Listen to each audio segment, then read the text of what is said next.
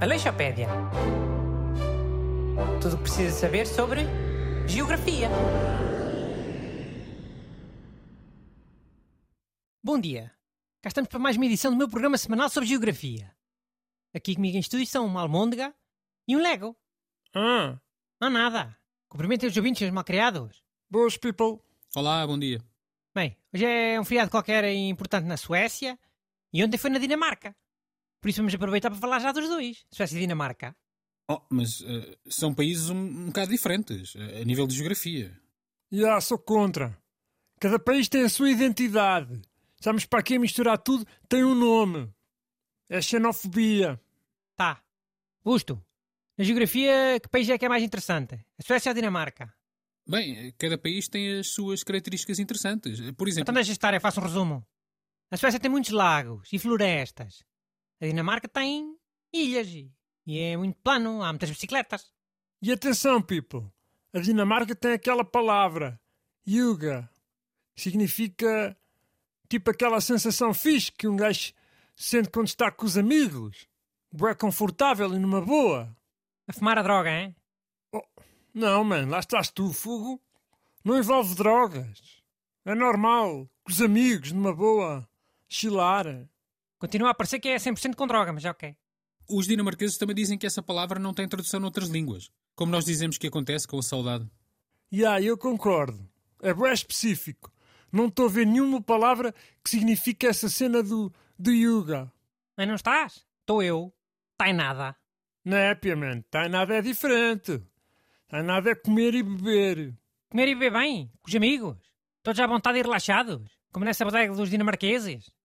Mano, mas o yoga... O yoga não é isso, mano. É, é mais uma cena interior.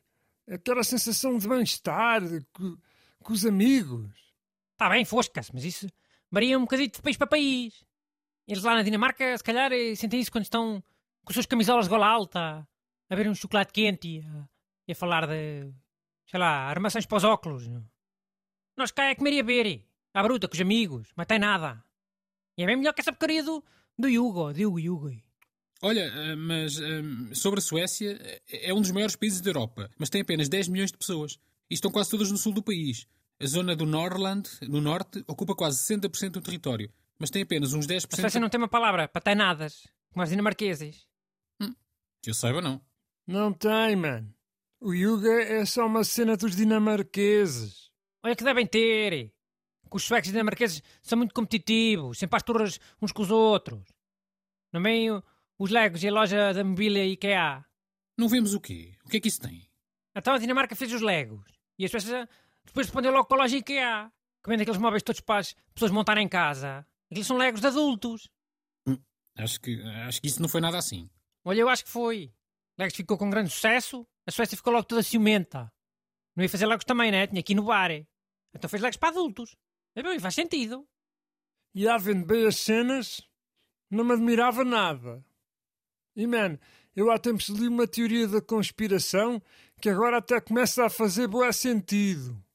Dizia que a Greta só estava a mandar vir com as cenas do ambiente e com o plástico para lixar a Dinamarca e os Legos, que são todos de plástico. Epá, pelo amor de Deus. Se calhar a Suécia até tem preparados um- uns Legos de madeira.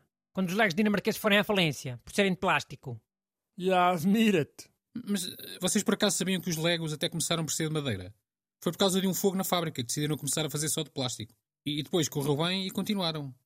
Hum. Olha, Portugal já inventou foi uns Legos de cortiça. Nunca ouvi falar.